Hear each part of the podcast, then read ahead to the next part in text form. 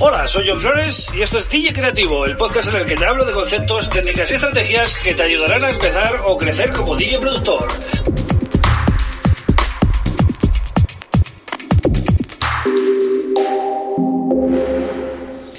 Bueno, pues bienvenido o bienvenida a este primer episodio de DJ Creativo. Mi nombre es John Flores y hoy quiero hablarte de qué es ser DJ productor. Es un tema muy básico, eh, pero bueno, eh, yo entiendo que habrá mucha gente que se lo esté preguntando. ¿Por qué siempre tiene que ir unido? Eh, ¿por, qué, ¿por, qué, se ve tanto no el término DJ productor, DJ producer o DJ... Eh, no puede ser DJ solo, o sea, tiene que ser las dos cosas.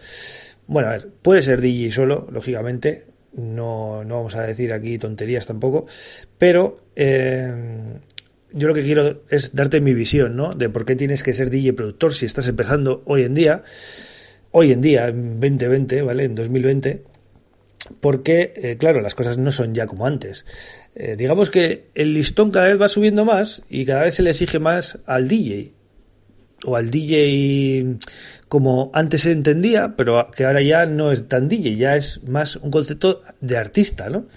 Entonces, vamos a empezar. Eh, voy a tocar cinco puntos, ¿vale? Para que el podcast sea un poquito ameno y, y te sitúes un poquito. Bueno, primer punto. ¿Cómo era un DJ hace años? Cuando yo empecé, ¿vale? En los años 90. Pues bueno, era, un, era tan difícil aprender la técnica de pinchar con vinilos que simplemente si lo conseguías y podías hacer sesiones eh, buenas y, llamar la atención, pues ya eras un, crack, ¿no? Y entonces ese era el nivel, ese, ese, era lo que se, eso era lo que se pedía, ¿no? A los DJs de, de los 90 eran muy pocos, de hecho, los que podían permitirse eh, lanzar vinilos y lanzar su propia música, eh, porque no era nada fácil y el acceso a los estudios pues era caro y bueno, digamos que había un desconocimiento bastante generalizado del concepto de producción, ¿no? En aquellos años el DJ era una cosa y el productor era otra, no, no había ese nexo de unión que hay ahora. De hecho, el productor musical vivía solo de sus producciones y el DJ vivía solo de sus bolos. Entonces, bueno, esto es una pequeña introducción para, para, para situarte de cómo era un DJ antes, ¿no? Bien, en, ya en la década de los 2000, cuando entraron los, do, los 2000, eh, bueno, las cosas cambiaron mucho. Internet, los ordenadores personales, ya todo se democratizó, por decirlo de alguna manera, y ya todo el mundo podía tener en su, en su ordenador, pues, editores de audio, eh, bueno, programas para hacer música, etcétera, etcétera, ¿no?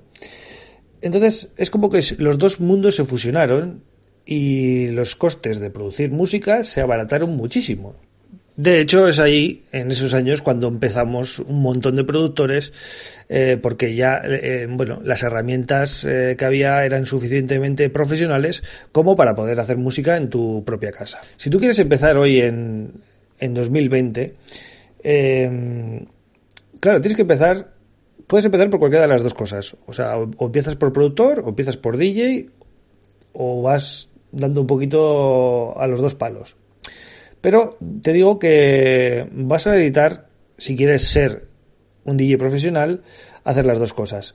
¿Por qué? Porque digamos que el nivel, el listón ha subido, ¿vale? Hoy en día, para diferenciarte de otros DJs, eh, necesitas tu propia música, es decir, eh, tú ponte en, un lugar, en el lugar de un, una persona que programa eh, los artistas invitados en un club o discoteca o en un festival. Eh, es imposible traer a un disjockey solo porque hace muy buenas sesiones, porque entonces eh, no sabrías a quién traer. Hay tanta gente que pincha que, que, estarías perdido. Entonces, ¿cómo se diferencia, digamos, la gente más profesional de la que, mm, bueno, de, la que no pasa de la media? Pues por tu propia música. Hoy en día la música es una herramienta de marketing, no nos engañemos. No puedes vivir solo de productor musical. Por eso, el término DJ productor para mí tiene mucho sentido, porque eh, de alguna manera, uniendo las dos cosas, es como mm, realmente te, creas ese, mm, digamos, eh, ese perfil de artista que te, que te permite vivir de esto, ¿no? Eh, si vas en serio y quieres bolos, eh, yo te recomiendo que te plantees primero aprender a ser DJ, lógicamente, aprender la técnica y cuando digo aprender la técnica, quiero decir que aprendas los conceptos de ser DJ. No que aprendas a pinchar con CDJ o con eh, un software virtual, o sea, digital, perdón, no, no, no me refiero a con qué aprendes, sino que aprendas los conceptos, lo que tienes que aprender. Y luego a partir de ahí, pues eh, escucha mucha música, analízala e intenta crear tus propias creaciones, ¿no? Solo así podrás destacar en un mundo que está saturadísimo hoy en día, ¿no? Eh, de sesiones, de música, de temas, de, de, de, bueno, de, de vídeos en YouTube, de, todo, ¿no? Hay, hay una saturación exagerada de mm, contenido multimedia, pero si, si eres bueno y creas tu propia música y además lo acompañas con un poquito de marketing, que esto hoy en día es también fundamental, pues eh, podrás salir adelante y podrás ser un artista, pues eh, como hoy en día, ¿no? Tiene que ser. Eh, bueno, este era el tema de hoy. No sé si he tocado los puntos que te he dicho o no, pero bueno, básicamente te he explicado por qué hoy en día yo creo que hay que ser DJ productor, ¿no? ¿Se puede ser DJ solo? Sí, puede ser DJ solo, y bueno, eh, pero no esperes que vayas a, despuntar mucho con eso. ¿Se puede ser productor solo?